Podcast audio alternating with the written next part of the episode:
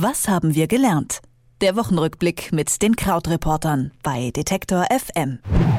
Kritische Stimmen über US-Präsident Trump, die sind ja an sich nichts Neues. Die kennt man zuhauf. Diese Woche hat aber der Bericht eines anonymen Mitarbeiters aus engsten Regierungskreisen, wie es heißt, erneut hohe Wellen geschlagen im ohnehin schon politisch erschütterten Washington. Bei uns in Europa wird darüber gesprochen, ob mit Schweden in der nächsten Woche ein weiteres Land ein Stück nach rechts rückt politisch. Und in Deutschland ist in dieser Woche Aufstehen die linke Sammlungsbewegung von Sarah Wagenknecht an den Start gegangen. Über die Themen der Woche spreche ich wie jede Woche mit Christian Fahrenbach von den Krautreportern. Hallo Christian. Hallo. Diese Woche ist ja in der New York Times ein Gastbeitrag erschienen von einem Regierungsinsider, der sagt, er sei Teil des internen Widerstands in der Trump-Regierung. Trump fordert die New York Times jetzt dazu auf, die Identität des Insiders zu verraten. Der ist natürlich nicht so einverstanden. Wie sieht es denn da aktuell aus? Kann er das einfach so machen und äh, wie sind da die Fronten? Also die New York Times geht davon aus, dass äh, er das nicht kann, auch wenn er sich auf äh, die nationale Sicherheit beruft. Also die Times sagt, da ist ja nichts drin, was letztlich die nationale Sicherheit bedroht und äh, dass die das eben sehr genau bedacht haben vorher und mit Sicherheit auch sehr genau abgesprochen haben. Ähm, es ist auch so, dass innerhalb der Times nur ganz, ganz wenige Leute wissen, wer jetzt überhaupt diesen Kommentar geschrieben hat. Auch die angeblich die, äh, die Mitarbeiter, die selbst im Weißen Haus arbeiten, wissen es angeblich nicht. Und äh, ja, vielleicht nochmal so zum Überblick. Also was stand da drin? Da war gesagt, okay, Trump trifft ganz viele falsche Entscheidungen, er sei Diktatoren zu nahe, ähm, er sei gegen den Welthandel, würde generell Zwietracht sehen, also so Sachen, die ja, wir ja auch oft diskutieren und wir auch oft über ihn denken würden oder so sehen würden.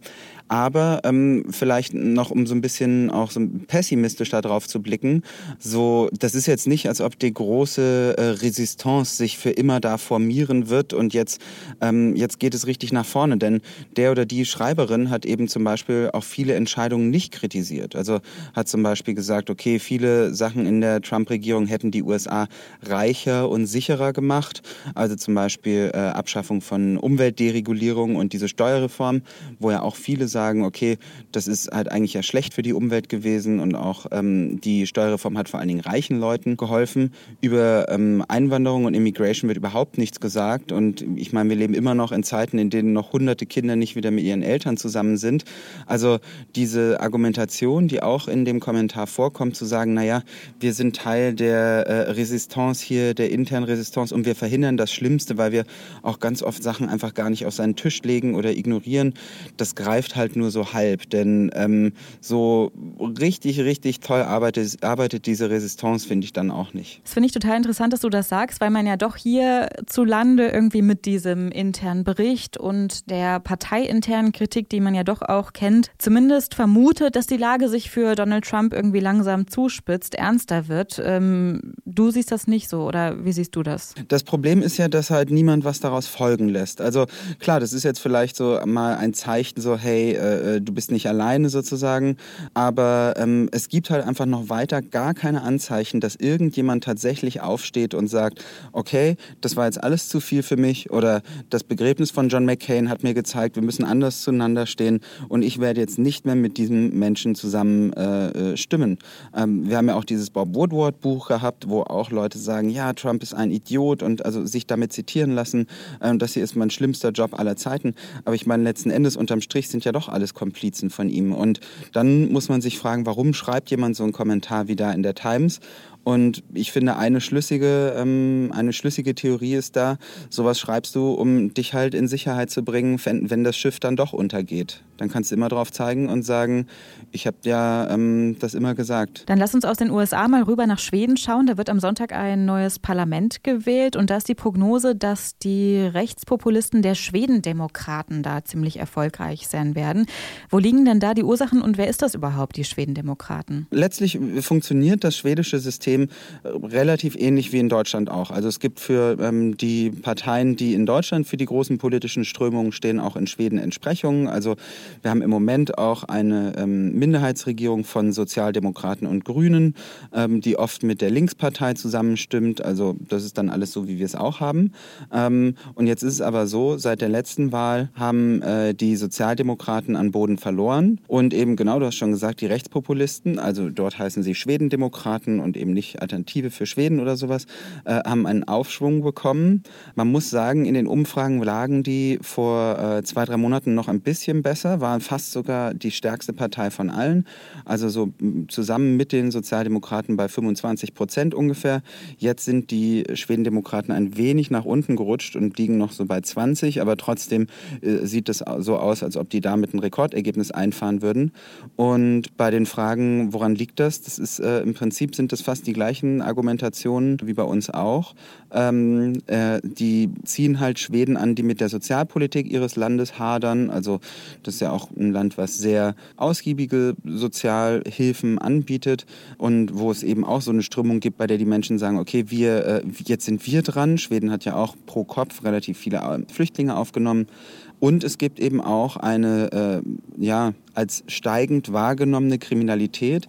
Aber tatsächlich ist das auch wieder bei, wie bei uns, dass zum Beispiel so, äh, dass die Zahl der Morde massiv zurückgegangen ist und dass es halt einfach so eine mediale oder auch so eine populistische Vorgehensweise ist, da so die äh, Gewalttaten auch durch Flüchtlinge nach vorne zu äh, stellen, ähm, wenn es halt äh, auffällige Einzeltaten gibt, aber dass halt insgesamt in der Statistik die Zahlen zurückgehen. Aber auch da, ja, überall das Gleiche. Und das ist ja irgendwie auch ganz spannend, dass hier in den Medien irgendwie alle doch dann recht überrascht davon scheinen, dass äh, in Schweden auf einmal auch die Rechtspopulisten irgendwie nach vorne drängen und ziemlich hohe Umfragewerte haben. Woran liegt das denn? Ja, vermutlich, weil wir ja auch immer so dieses Bullerbü-Bild von Schweden irgendwie haben und alles finden wir da ganz nett und niedlich.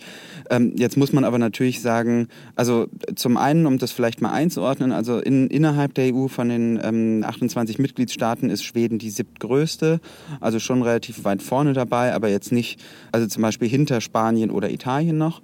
Ähm, und zum anderen muss man auch sagen, dass Schweden auch schon seit Jahrzehnten so ein unterschwelliges Rassismusproblem hat und dass es dort auch immer wieder extreme Parteien gab, die es auch in das Parlament geschafft haben, weil eben es immer viele Unzufriedene gab mit diesem sehr integrativen, sehr sozialen Kurs. Hierzulande sorgt ja immer noch die Aufstehenbewegung von Sarah Wagenknecht für politischen Wirbel und immer noch muss man ja sagen, weil sie diese Woche zwar gestartet ist, so offiziell, aber die ja schon seit längerem sehr intensiv diskutiert und auch kritisiert organisiert wird. Wie hast du denn diesen Start wahrgenommen? Ja, die haben das jetzt offiziell Start genannt, aber ehrlich gesagt, ich frage mich immer noch so ein bisschen, was ist das denn jetzt genau? Also ähm, wir hatten ja schon vor ein paar Wochen, haben wir uns ja auch mal hier drüber unterhalten auf dem Sender, ähm, eine Webseite gehabt, die an den Start gegangen ist. Da gab es so eine Handvoll Videos über Leute, die erzählt haben, was ihnen an Deutschland nicht gefällt oder welche Forderungen sie haben.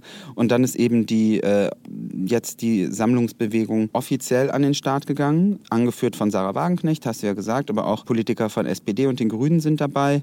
Ähm, und jetzt sagen die, naja, wir sind selber keine Partei, wir wollen stattdessen eher bestehende Parteien verändern, aber wir wollen ein linkes Bündnis in Deutschland an die Macht führen.